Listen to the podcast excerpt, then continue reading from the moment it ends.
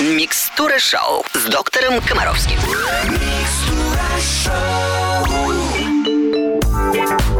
Здравствуйте, Евгений Олегович. Всем привет, будьте с нами, будьте здоровы, начинаем. Первый вопрос на сегодня от нашей слушательницы Дарьи из Москвы. Добрый день, Евгений Олегович и Алена. Сыну почти полтора года. Практически все время он находится в памперсе, который я меняю по мере необходимости, но не реже, чем через 3-3,5 часа. Подскажите, пожалуйста, насколько это опасно для мальчика? Спасибо. Это все огромные сказки о том, что особенно для мальчиков одноразовые подгузники каким-то образом вредны. Вы должны четко понимать, вашему ребенку полтора года. Как правило, навыки контроля за мочеиспускание и дефекацией примерно только с этого возраста начинают устойчиво формироваться. И поэтому, как правило, большинство детей имеет смысл приучать к жизни без подгузников не ранее 18 месяцев. То есть до полутора лет я рекомендую вам вообще не проводить никаких экспериментов. Подгузники все.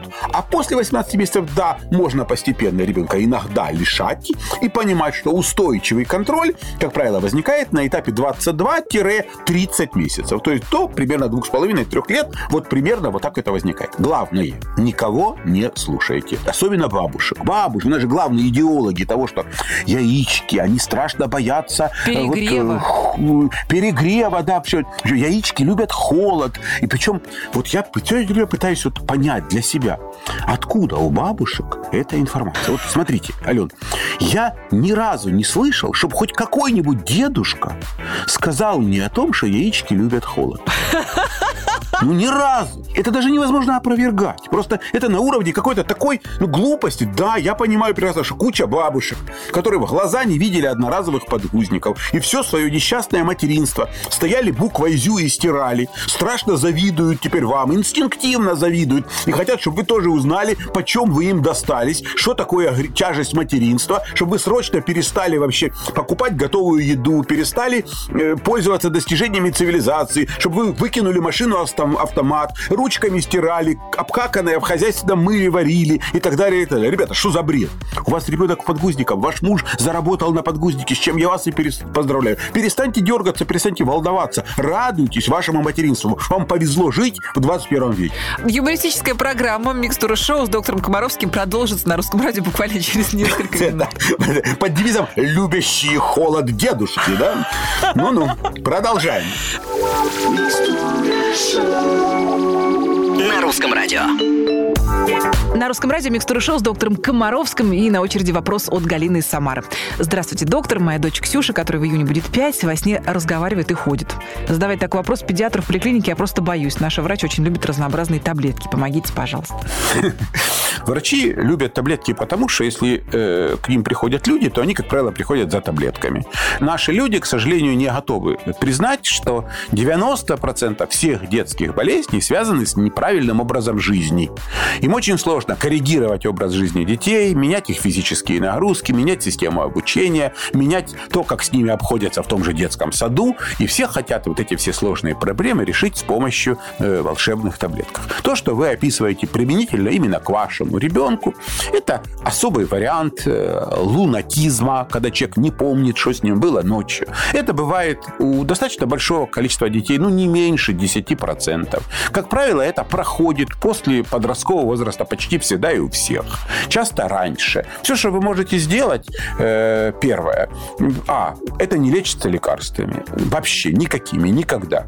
Вы, единственное, что можете пытаться изменять процедуру сна, ну, сам процесс. То есть иногда бывает такое, что, например, в этой комнате ребенок спит, у него есть хождение, перенесли в другую комнату. Иногда бывает даже эффективно такая вещь, поменяли э, расположение головы. Ну, просто вот подушку на другой край кровати положили, и все поменялось. Или э, отношение кровати по сторонам света поменяли, прекратилось. Или перестали перед сном есть сладкое. Или перед сном стали физически гулять. Или перед сном купаемся не в холодной воде, а в теплой. Короче говоря, эксперименты связаны с тем, что вы делаете перед сном, и с тем, как вы спите. И тогда это проходит именно от этих экспериментов. И самое главное, поскольку ребенок себя ночью не контролирует, то самое главное – это безопасность. Чтобы когда ребенок встал ночью, он не мог ни обо что споткнуться, никуда выйти, ничего острого не взять, ничего не разбить. То есть организация места, где ребенок спит с точки зрения безопасности. Вот это самое главное. И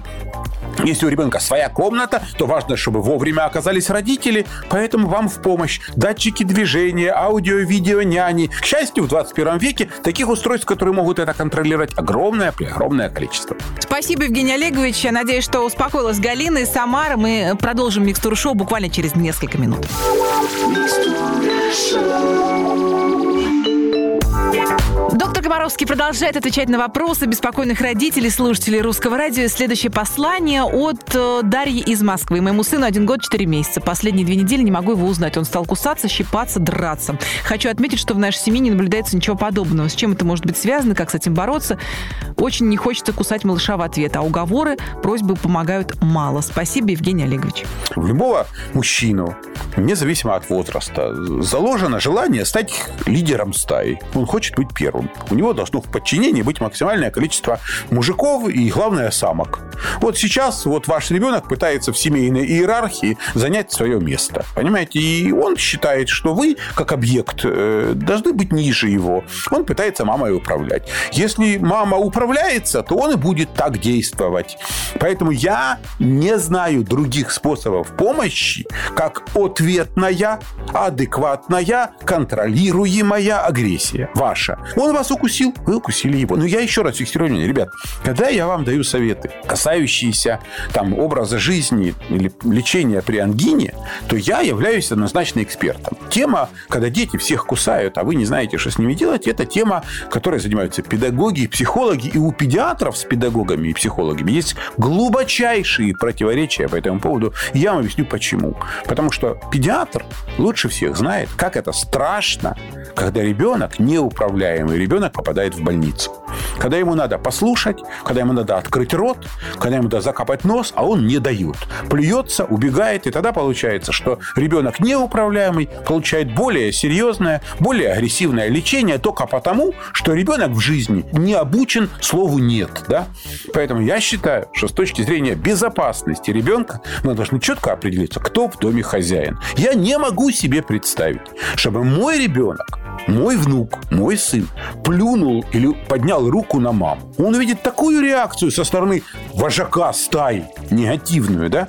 Э, нет, его никто не будет над ним пить, издеваться, но он увидит негативизм. Он это чувствует, что его, это его действие вызывает противодействие старших товарищей. Но если ребенок бьет маму, а при этом рядом хихикает папа, то такому папе надо дать подзатыльник, чтобы он взялся за себя и взялся за ребенка. Папу а, укусить папу, обнять ребенка, прижать его к себе, продемонстрировать своим поведением, интонациями, как ты недоволен. Но оставлять это нельзя категорически без присмотра. Спасибо, Евгений Олегович.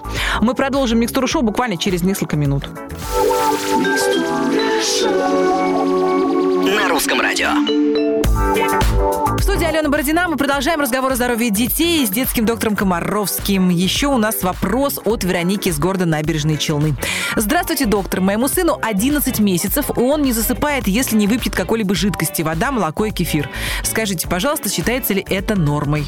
Вы знаете, Вероник, а в чем у нас проблемы? Ну, напился ребенок и уснул. С чем я вас и поздравляю. Просто зачем надо все это так уж пристально анализировать? У ребенка нет проблем со здоровьем. Если бы они были, вы бы них наверняка написали, да? Ребенок что-то выпил и лег спать. Ну и слава богу, это совершенно нормально. Кстати, я должен обратить ваше внимание, вот смотрите, какие у нас всех с вами страшные проблемы, когда нам, взрослым, говорят, нельзя есть перед сном.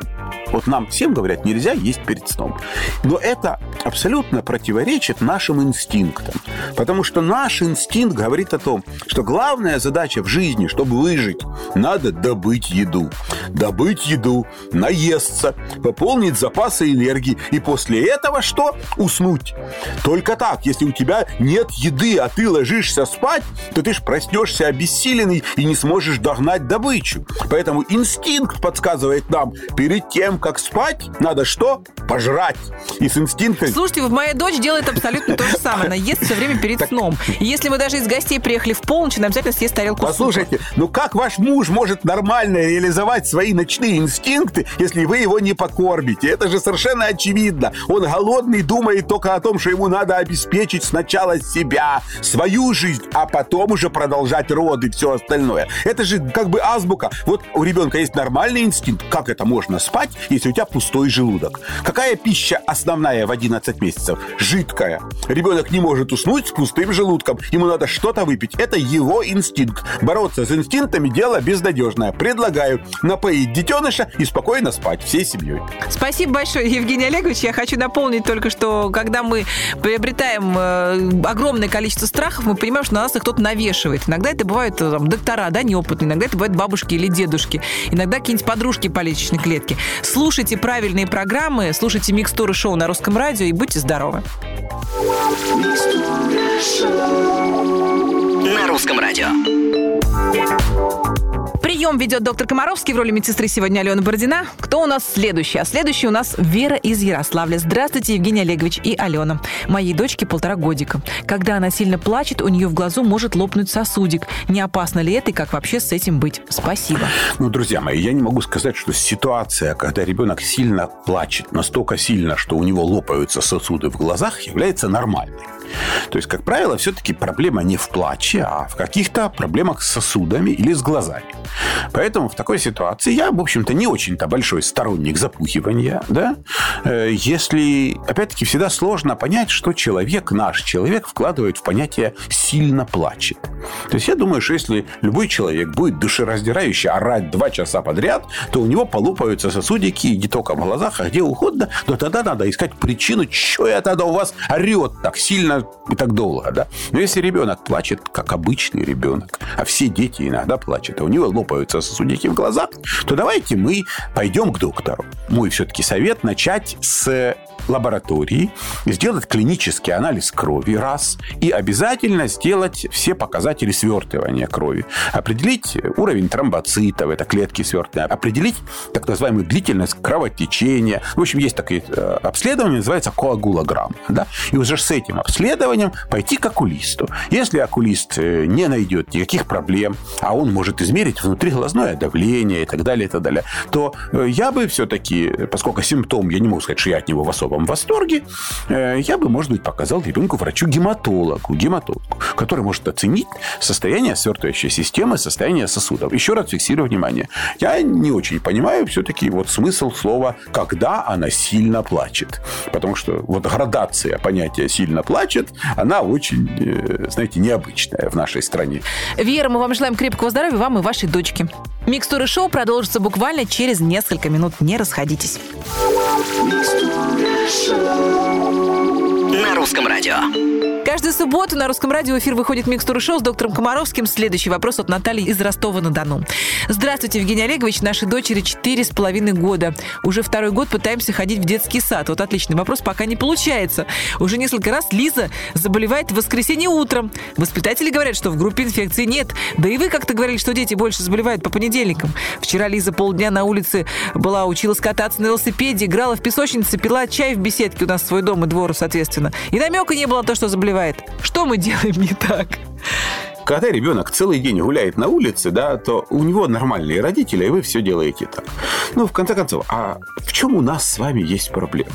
Ну, ребенок э, заболел соплями. Вы начинаете анализировать некие сопутствующие условия, где он их взял, в какой день недели он их взял, в детском саду ли он их взял. В конце концов, вы же понимаете прекрасно, что тот факт, что воспитательница говорит, что все здоровы, да, вовсе же не говорит о том, что никто не является носителем вируса, да. Ну, для того, чтобы заразить человека, достаточно там подшмыгивать носом, и это уже вирусная инфекция.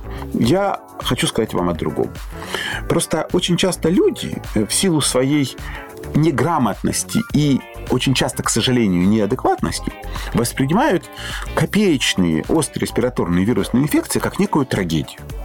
На самом деле, я много раз об этом рассказывал, еще раз хочу на этом сфокусировать ваше внимание, что респираторные вирусные инфекции – это очень важно. Это очень важный этап в становлении и взрослении ребенка. Это великолепный способ тренировки иммунной системы. Именно вирусные инфекции. Это способ профилактики аллергии. Это способ профилактики онкологии. Это способ организму ребенка научиться бороться с инфекциями, с внешними врагами. Это тренировка иммунной системы. Но при одном важнейшем условии. Когда вы ребенку помогаете бороться с вирусом правильно, когда вы даете ему обильное питье, теплая одежда, чистый прохладный воздух и все – ну, может, еще промывание носа солевым раствором. И все. Но когда каждые сопли, каждые сопли, это повод засунуть в ребенка 50 лекарств, то они становятся страшным э, угрозой. И тогда такому ребенку любой детский сад противопоказан. Судя по вопросу, вы чудесные, замечательные родители, которые задают правильные вопросы. Так вот, ваша тема такая. Если вам удается правильно помогать ребенку при вирусных инфекциях, то все остальные вопросы глубоко вторичны.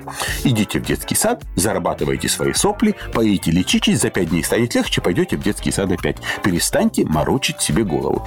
К сожалению, время нашей программы на сегодня завершается. Мы обязательно встретимся с Евгением Олеговичем Комаровским э, через неделю. Спасибо вам большое, доктор, за спокойствие, мудрость, за советы. Не болейте, будьте здоровы, будьте спокойны, будьте с нами. Все у нас будет хорошо. Я, Алена Бородина, говорю вам до свидания. Следующий выпуск Микстуры Шоу ровно через неделю. Ну а по будням ловите в эфире нашу короткую версию Микстуры Шоу 15 капель. Будьте здоровы. На русском радио.